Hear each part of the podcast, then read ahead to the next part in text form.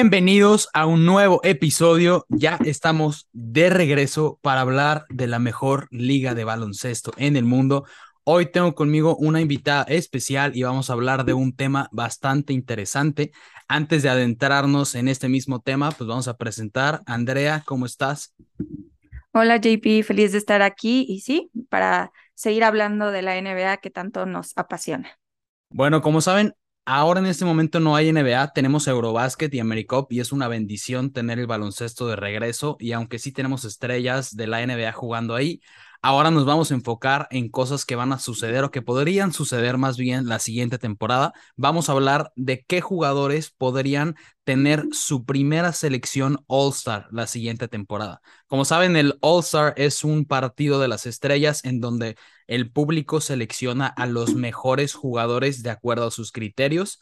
Y pues es un concurso de popularidad, sí, pero el estar seleccionado un All-Star también quiere decir que tienes la fama y el talento para poder participar en este juego o en esta, bueno, sí, en realidad es un juego porque esta temporada lo cambiaron un poco con unas dinámicas un poco variadas como la de los novatos y sabemos, sabemos que tenemos el concurso de clavadas, pero ahora nos vamos a enfocar solo en las elecciones de All Star. Entonces, si quieres, empieza tú con tu primer candidato y vamos a ir uno y uno y lo vamos discutiendo. Ok. Eh, fue un poco difícil, estuve viendo varios videos y tú también me mandaste la lista, entonces ahí discutimos un poco, pero para mí el primero es Anthony Edwards. Es el, fue el pick número uno en el draft del 2020, está en los Timberwolves y eh, creo que se lo merece. No sé, creo que este es como el más seguro de todos los que hemos visto y discutido y, y muchos estarán de acuerdo conmigo que creo que ya es justo y necesario que Edwards sea un All-Star de la NBA. Sí, con este estoy totalmente de acuerdo. Creo que Anthony Edwards ya pudo haber sido All-Star, pero está en un mercado muy pequeño que es Minnesota, entonces es difícil conseguir esos votos. Además, algo muy importante que quiero resaltar antes de continuar con los demás candidatos es que en el oeste hay muchos bases que, bueno, son muy talentosos, ¿no? Está Stephen Curry, Jamorant, Doncic, Booker, DeJounte Murray, Donovan Mitchell, Chris Paul. Todos estos fueron los seleccionados All-Star en las posiciones de base y escolta la temporada pasada. Algo importante aquí es que DeJounte Murray se acaba de ir a los Hawks y Donovan Mitchell se fue a los Cavs. Entonces, estos dos jugadores ya no van a formar parte de la conferencia del este, perdón, del oeste, ahora se van al este y dejan dos espacios libres. Claro, todavía tenemos el regreso de Paul George, pero creo que uno de esos puestos se lo puede llevar Anthony Edwards, que ya promedió muy buenos porcentajes esta temporada. Tuvo 21 puntos con 44 de campo y 36% en triples, casi 5 rebotes, casi 4 asistencias. Entonces ya estamos hablando de números de los que se separan un poco más del promedio. Y además tuvo un gran salto de su temporada de novato a su segundo año en la NBA. Pasó de un 32% en triples a un 36%, anotando el doble de triples. Entonces, sí le va a ayudar bastante también esta nueva adición de Gobert al equipo, porque va a haber mucho pick and roll, va a haber muchos, muchos más espacios en la pintura y como sabemos, Anthony Edwards es un jugador muy físico que puede anotar pues agresivo en la pintura y además anotar esos triples. Estamos totalmente de acuerdo con este, creo que va a ser el primer candidato y además con estos espacios en el este es muy probable que sí sea all yo voy con el segundo, bueno, mi primer candidato igual era Anthony Edwards, entonces voy a pasar directamente con mi segundo candidato. Fue el robo del draft en el 2020 y además es uno de los jugadores más infravalorados que hay al día de hoy y este es Desmond Bain de los Memphis Grizzlies. ¿Qué opinas de él? Fíjate que no lo tenía en el radar, eh, lo tenía ya en el top 10 eh, haciendo mi lista. Eh, pero me interesa saber tu opinión, ¿por qué lo pusiste, bueno, no es tu primer pick, pero como si fuera tu primer pick para el All Star? Bueno, Desmond Bain hoy por hoy ya es uno de los cinco mejores tiradores en la NBA.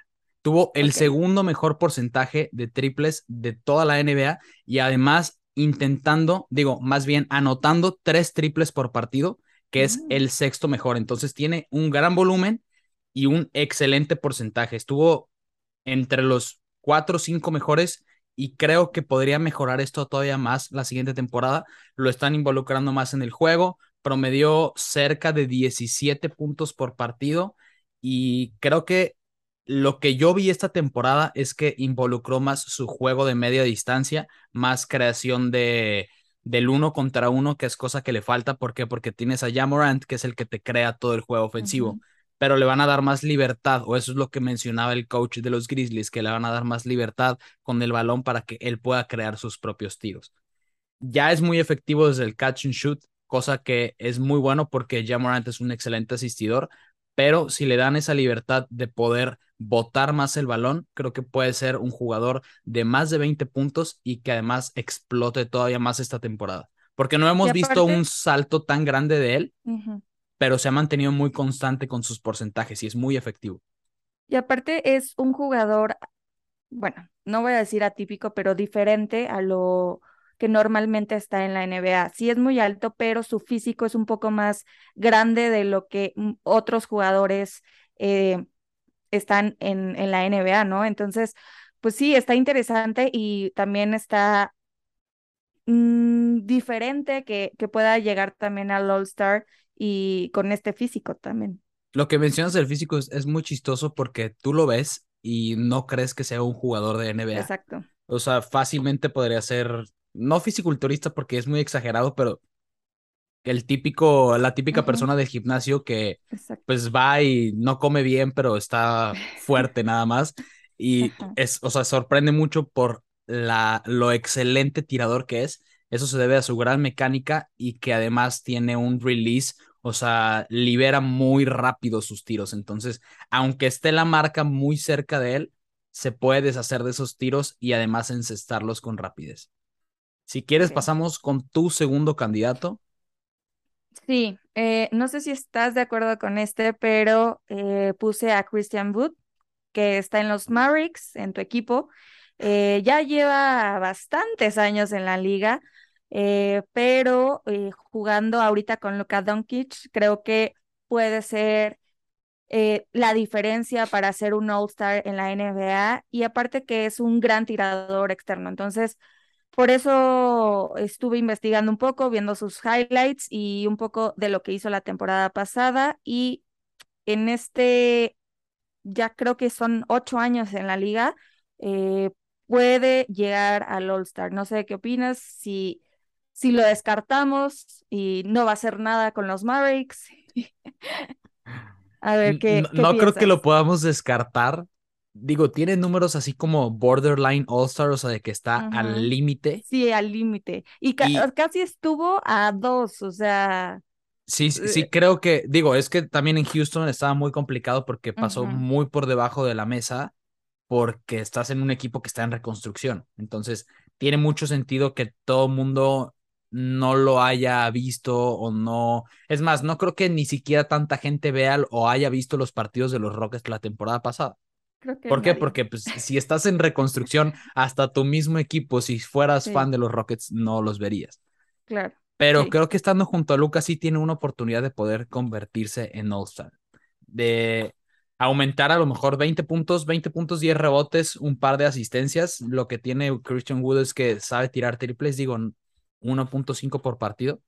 Pero es que el jugar junto a Luca Doncic ya vimos lo que le hace a todos los a todos los jugadores a su alrededor, hasta incluso Jalen Bronson mejoró su juego demasiado. Entonces, no lo tendría como mis top candidatos, pero sí podría ser una sorpresa en el All-Star y le ayuda un poco que el mercado de Dallas es más grande en este momento. Ahorita tiene más aficionados que hace un par de años. Sí, hay más focos en, en los Mavericks ahorita, ¿no? Justo por Luca y, y pues puede ser que este boot lo podamos ver el próximo año en el All Star. Ojalá que sí. Digo, como fan de los Mavericks, me encantaría tener al menos dos All Stars.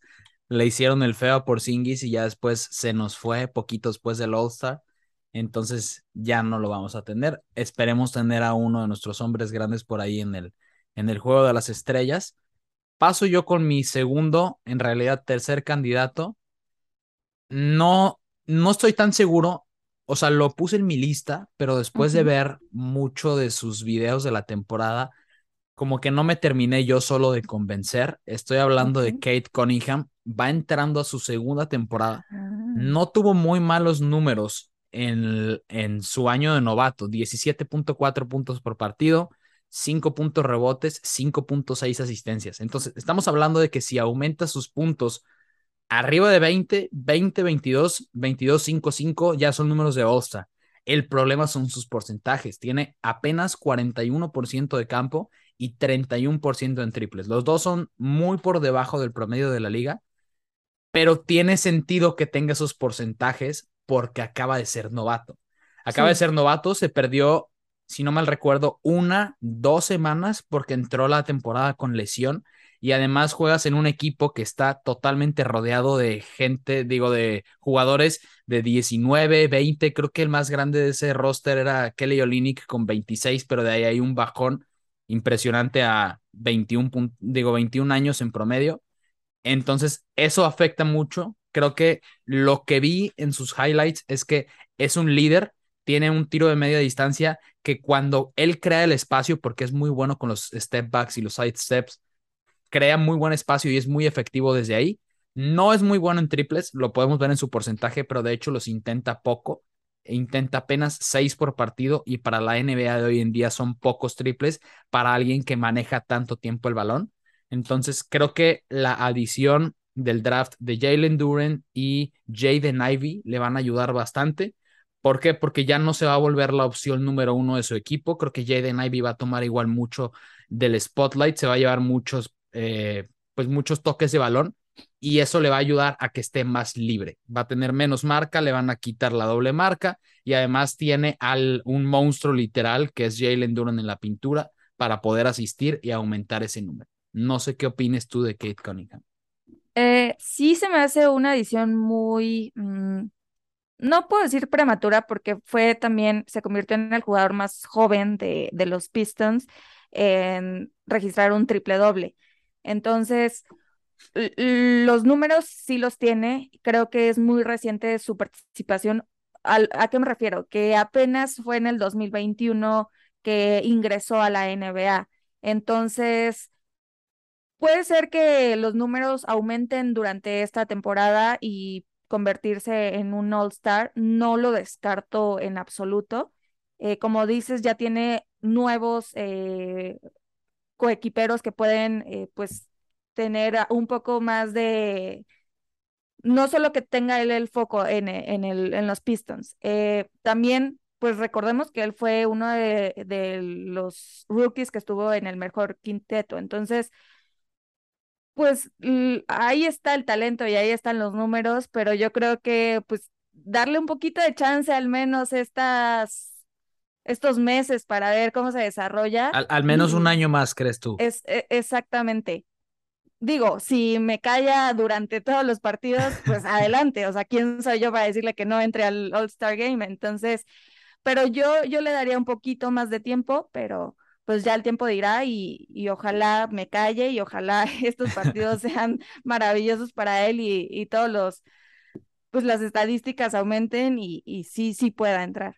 Digo, en, en un año también me hace mucho sentido que sea super candidato ser All-Star de que el roster que tienen ahora un año más de experiencia, estos dos novatos que acaban de añadir un año más de experiencia. Entonces, probablemente en dos años sea un All-Star seguro, pero yo sí creo que puede dar esa explosión en esta temporada. Ok. Pues sí, ya veremos. Esperemos que sí. Y, y ya yo diga estoy equivocada y Andrea. bueno, entonces, ¿quién es tu tercer candidato? Creo que en este no van a estar muy de acuerdo muchos, porque creo que no, no es tan conocido como se espera o, lo, no sé, como que no hay tanto foco en él. Pero es Tyler Harrow, que es un shooting guard.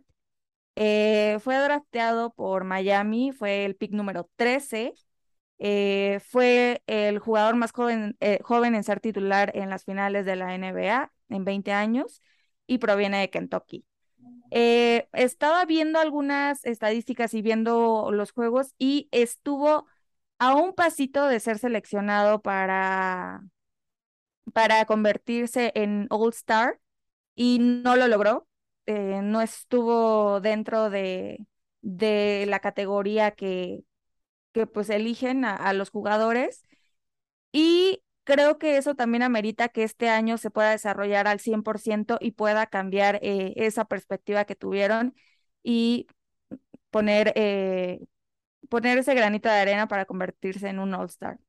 Chance, chance pueda convertirse en eso, no lo sé, o sea, creo que hay muchas como cosas que están un poquito en su contra, si se puede decir así, pero se me hace un jugador que puede eh, ser explosivo la próxima temporada y por fin entrar. Yo, yo estoy como una opinión dividida aquí, o sea, en, en un lado creo que sí puede convertirse en All-Star, en otro creo que no.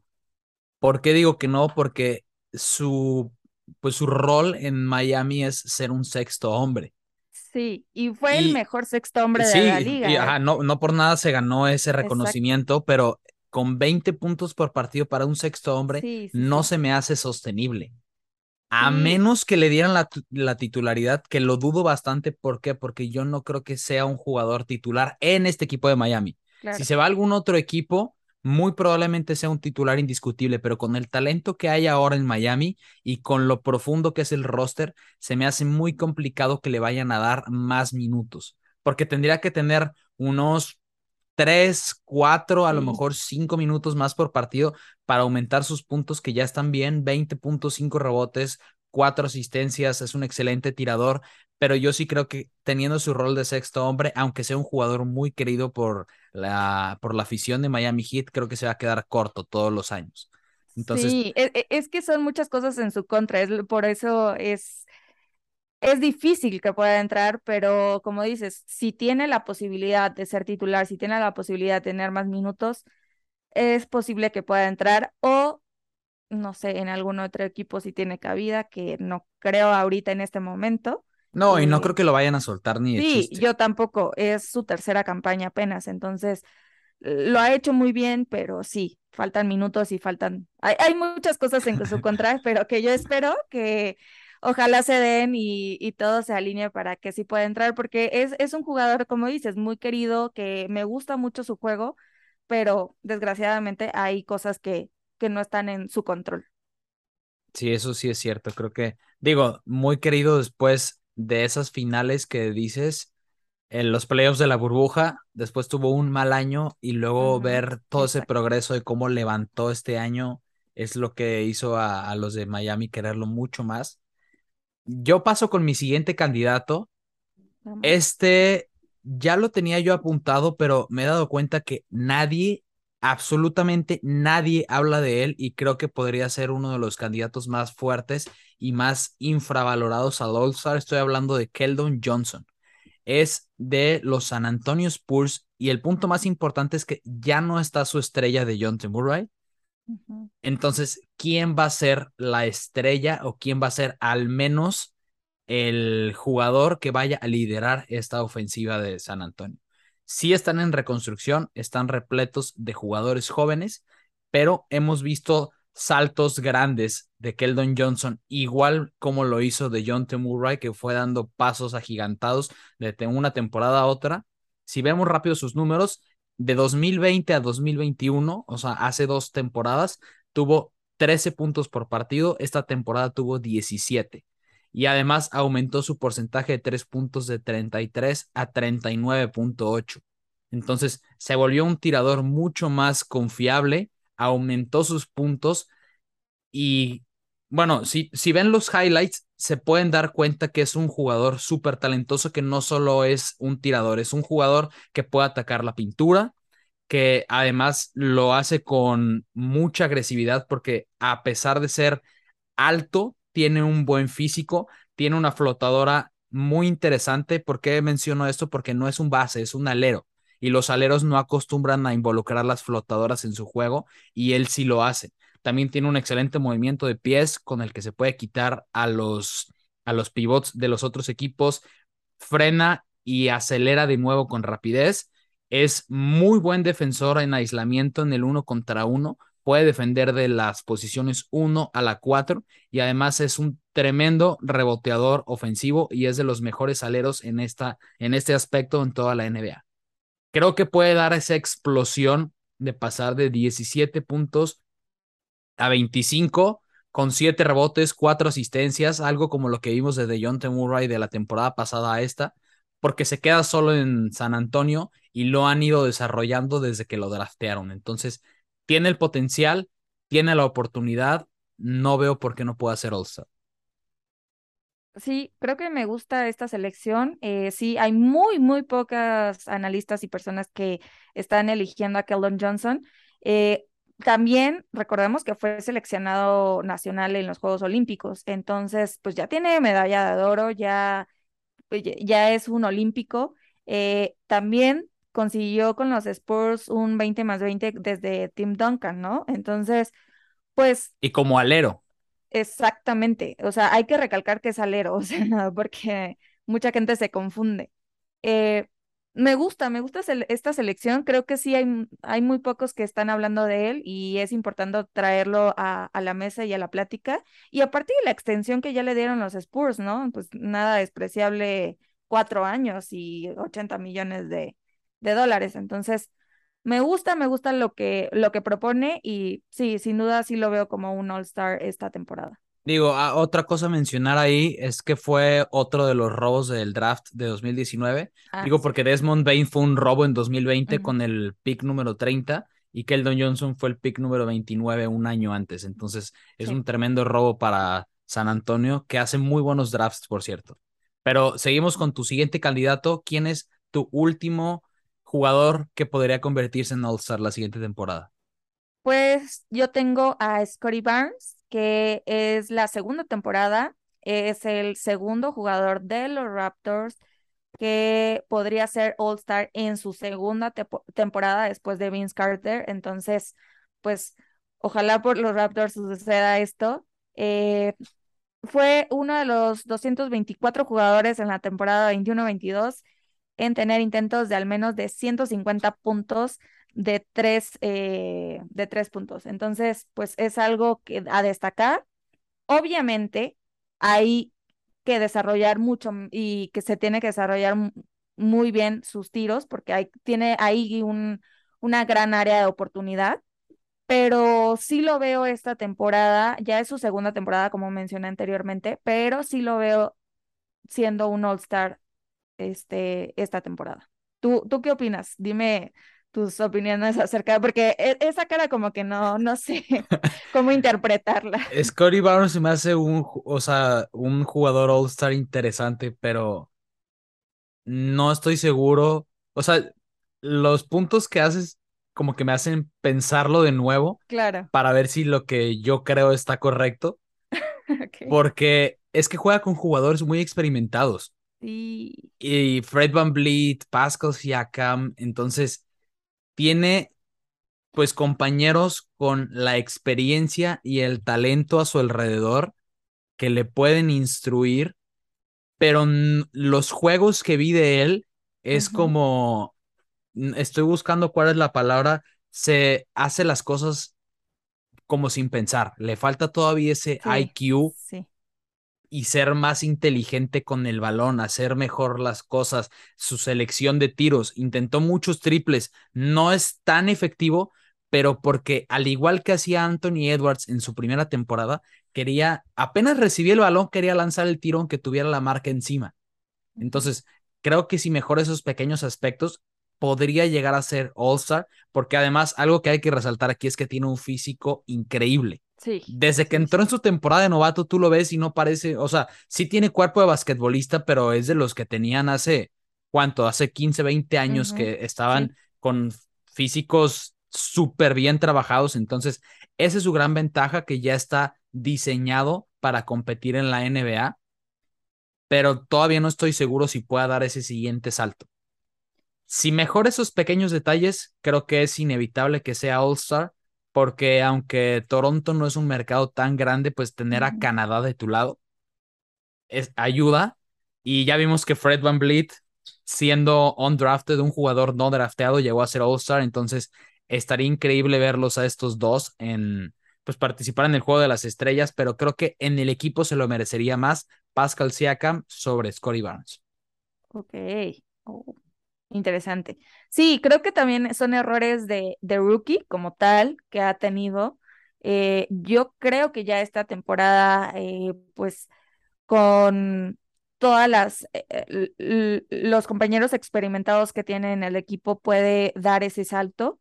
Recordemos que él fue, tuvo, fue el mejor rookie del año de, de la NBA. entonces, pues sí, o sea, hay, hay cosas que, o errores que han, ha tenido a lo largo de esta temporada, pero siento que también, pues es parte de, ¿sabes? Entonces, a lo mejor esta temporada se desarrolla un poco más y puede, pues, no sé, dar ese salto que, que yo espero que, que sí lo dé. No sé, me gusta mucho este jugador. Es un jugador que, como dices, tiene un físico que de jugadores de hace mucho tiempo. Entonces, creo que por eso me gusta tanto, como que lo veo tipo old school. Yo, sí lo vi su foto cuando entró recién al draft y quedé impresionado con ese físico, la verdad. Para un jugador de, ¿cuántos años tiene? ¿17 años? Digo, no, 21, 21. Digo, 21 sigue siendo un físico que mucha gente en toda su vida jamás alcanza. Sí. Sí, sí, sí, sí, no, eh, si pueden checarlo o si no lo han visto, por favor, chequenlo porque sí es impresionante el físico que tiene y se asemeja mucho a jugadores de hace 20, 15 años aproximadamente. Entonces, pues échenle un, ojo y a los highlights y a ver si les gusta mi opción y, pues a ver. Digo, sus highlights son muy entretenidos, no, no me sorprendería que la siguiente temporada fuera así como el nuevo Jamorant en el sentido de que da mucho espectáculo tuvo un par de, de, clavadas que sí te deja con el ojo cuadrado y la boca abierta que dices, ¿cómo acaba de hacer esto? Sí, totalmente.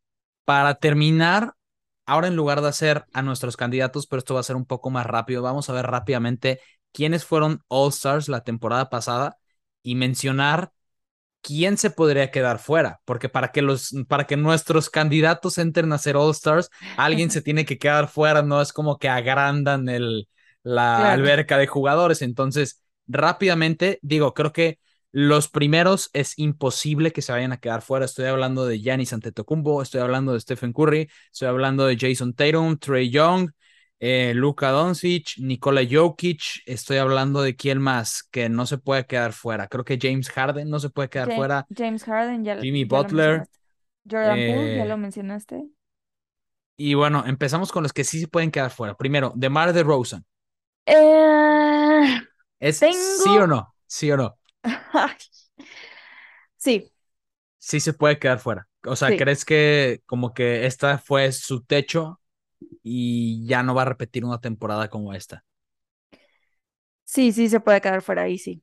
Sí. O sea, no es que, mira, tal vez está equivocada, pero sí creo que este fue como su techo y, sí se puede quedar fuera. Es que yo, yo opino lo mismo. Yo creo que ya nos enseñó todo lo que podía dar y no va a ser el mismo. O sea, va a tener números muy similares, pero ya no va a ser exactamente lo mismo. Digo, ya tiene más de 30 años también, ya no está en su juventud.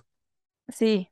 Digo, este qué bueno, qué, bueno que lo vimos como en su pico, que yo creo que este fue, pero sí, yo creo que sí se puede quedar fuera. Ok, el siguiente es uno que acaba de ser primera vez All-Star. ¿Crees que pueda repetir Darius Garland? Ay, güey. Está difícil. Me pones, en, estos aprietos. Este. Mira, porque quiero que entren también los que algunos que yo mencioné, digo que sí. Ok, ok. Yo creo que puede repetir y más teniendo ahora Donovan Mitchell y de hecho es el siguiente que tenemos que hablar si se va a quedar o va a quedarse fuera del All-Star. Donovan Mitchell se queda, o sea, repite un All-Star o se queda fuera la siguiente temporada. Eh, yo digo que se queda. Le... Sí, yo creo que se queda. Vamos a darle esa oportunidad. Yo quisiera pensar que sí también, como que ese, esa dupla de Garland y Mitchell va a estar muy interesante y creo que les va a beneficiar a los dos. Y por cierto, creo que los Caps pueden ser un equipo top 3 en el este. Entonces, el siguiente, Chris Paul ama a Chris Paul, pero yo creo que se queda afuera.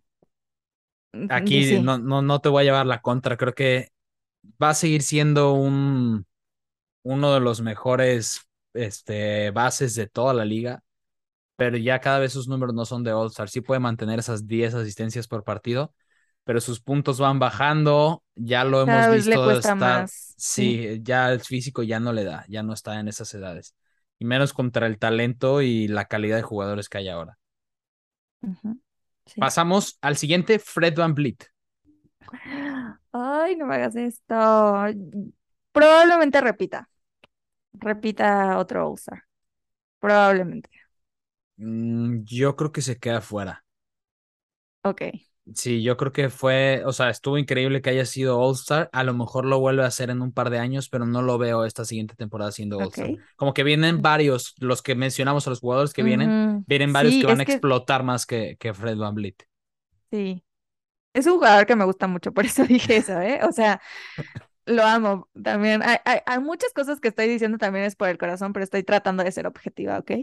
Es que es difícil, más cuando te gusta el jugador y más cuando sabes el talento que tiene. Exacto. Sí. El siguiente, Carl Anthony Towns. Yo creo que se queda fuera. ¿Crees que se queda? Es que sí le va a pegar un poco lo de Rudy Gobert. O sea, va a ser Sí. un de que un punto al equipo y un punto menos a lo individual. Entonces, estoy de acuerdo, también se queda fuera del All-Star. Sí. De John T. Murray. Ojo que está complicado porque ahora hay más bases en el este. Y va a jugar mira. junto a Trey Young. Justo por eso yo lo dejaría fuera. O sea, como dices, hay más eh, de su posición eh, en la conferencia oeste, este, y ay, ay, sí, se va a quedar fuera. Voy a decir que se queda fuera. Yo no sé, creo que yo me quedaría con que Trey Young se queda fuera y de John T. Murray se queda dentro. Es una. ¿Crees? Sí, creo que a mucha gente no le va a gustar, pero creo que va a resaltar más de John T. Murray. Y es que tiene la defensa. Yo soy muy fan de la defensa y de John T. Murray está muy completo. El siguiente es Zach Lavin. Lo hizo muy bien esta temporada y todo. eh, Ok, le voy a dar otra oportunidad. Creo que repite. Es que mi cabeza está así como al mil, pero yo creo que repite. A ver, vamos a darle otra oportunidad porque sí, creo, me gusta, me gusta cómo, cómo juega, me gusta lo que ha hecho, entonces se queda.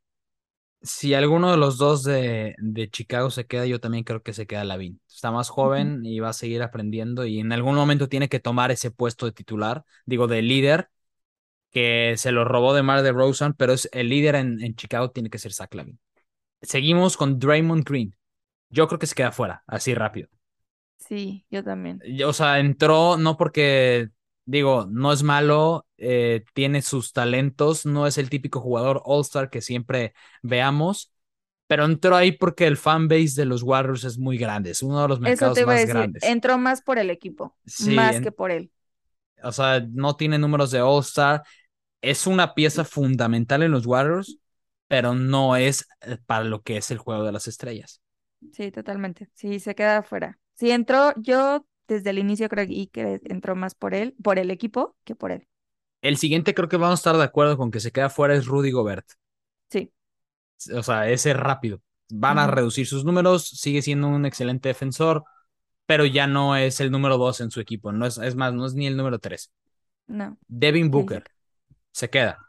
se queda. Sí, creo que Devin Booker se queda. La Melo Ball se queda, repite, yo creo que sí. Sí, sí. Excelente. Y el último, para mí se va, para mí no tenía que haber sido titular del All-Star, Andrew Wiggins. Sí, se va. De acuerdo Digo, contigo. en, en lugar de Wiggins va a entrar Clay Thompson. Estamos de acuerdo. Eso- ese es de cajón. O sea, ya una sí. temporada completa entra Clay Thompson. Entre todo este grupo también va a regresar Paul George. Eso estamos totalmente de acuerdo. Y sí. esperemos nuestros candidatos lo hagan. Ojalá. Hay que apostar algo. Alguno, alguno tiene que entrar de, Alguno de tiene que que entrar. El que tenga más, vemos a ver qué, qué se lleva cada uno. Sí, totalmente. Pero bueno, eso fue todo por el episodio de hoy. Espero lo hayan disfrutado. Díganos con cuáles están de acuerdo, con cuáles no. Si tienen algún otro candidato que creen que pueda hacer esa, ese siguiente paso y meterse al All-Star, también díganos porque está interesante. Vi algunas respuestas que recibí en, en Twitter y me sorprendieron con algunos jugadores que no había considerado. De hecho, como les había dicho, Kate Cunningham no era de mis primeros hasta que lo empecé a volver a revisar. Eh, y esperemos que pues este tiempo que no hay, bueno, sí hay básquet, pero que no hay NBA, se pase rápido. Ojalá, ¿Dónde te podemos así. encontrar para que te sigan? Eh, me pueden seguir en arroba soy Andrea HN y en todas las redes sociales, ahí, ahí me pueden seguir y pues igual decirme si estoy en lo correcto o, o no. Perfecto. A nosotros ya saben, nos pueden seguir en arroba donkenOut, arroba donk-out. Ahí nos la vivimos en Twitter, ahí tienen contenido de todo. Ahorita estamos en modo FIBA. Entonces, si quieren aprender sobre cómo funciona el Eurobasket, la AmeriCup, quiénes clasificaron, cómo están jugando, etcétera, etcétera, ahí está todo. 24 horas, literal. Estos juegos empiezan en la mañana, a mediodía tenemos los juegos de aquí de América y siempre tenemos partidos que ver, entonces no se van a aburrir. Gracias por escucharnos y espero verlos en el siguiente episodio.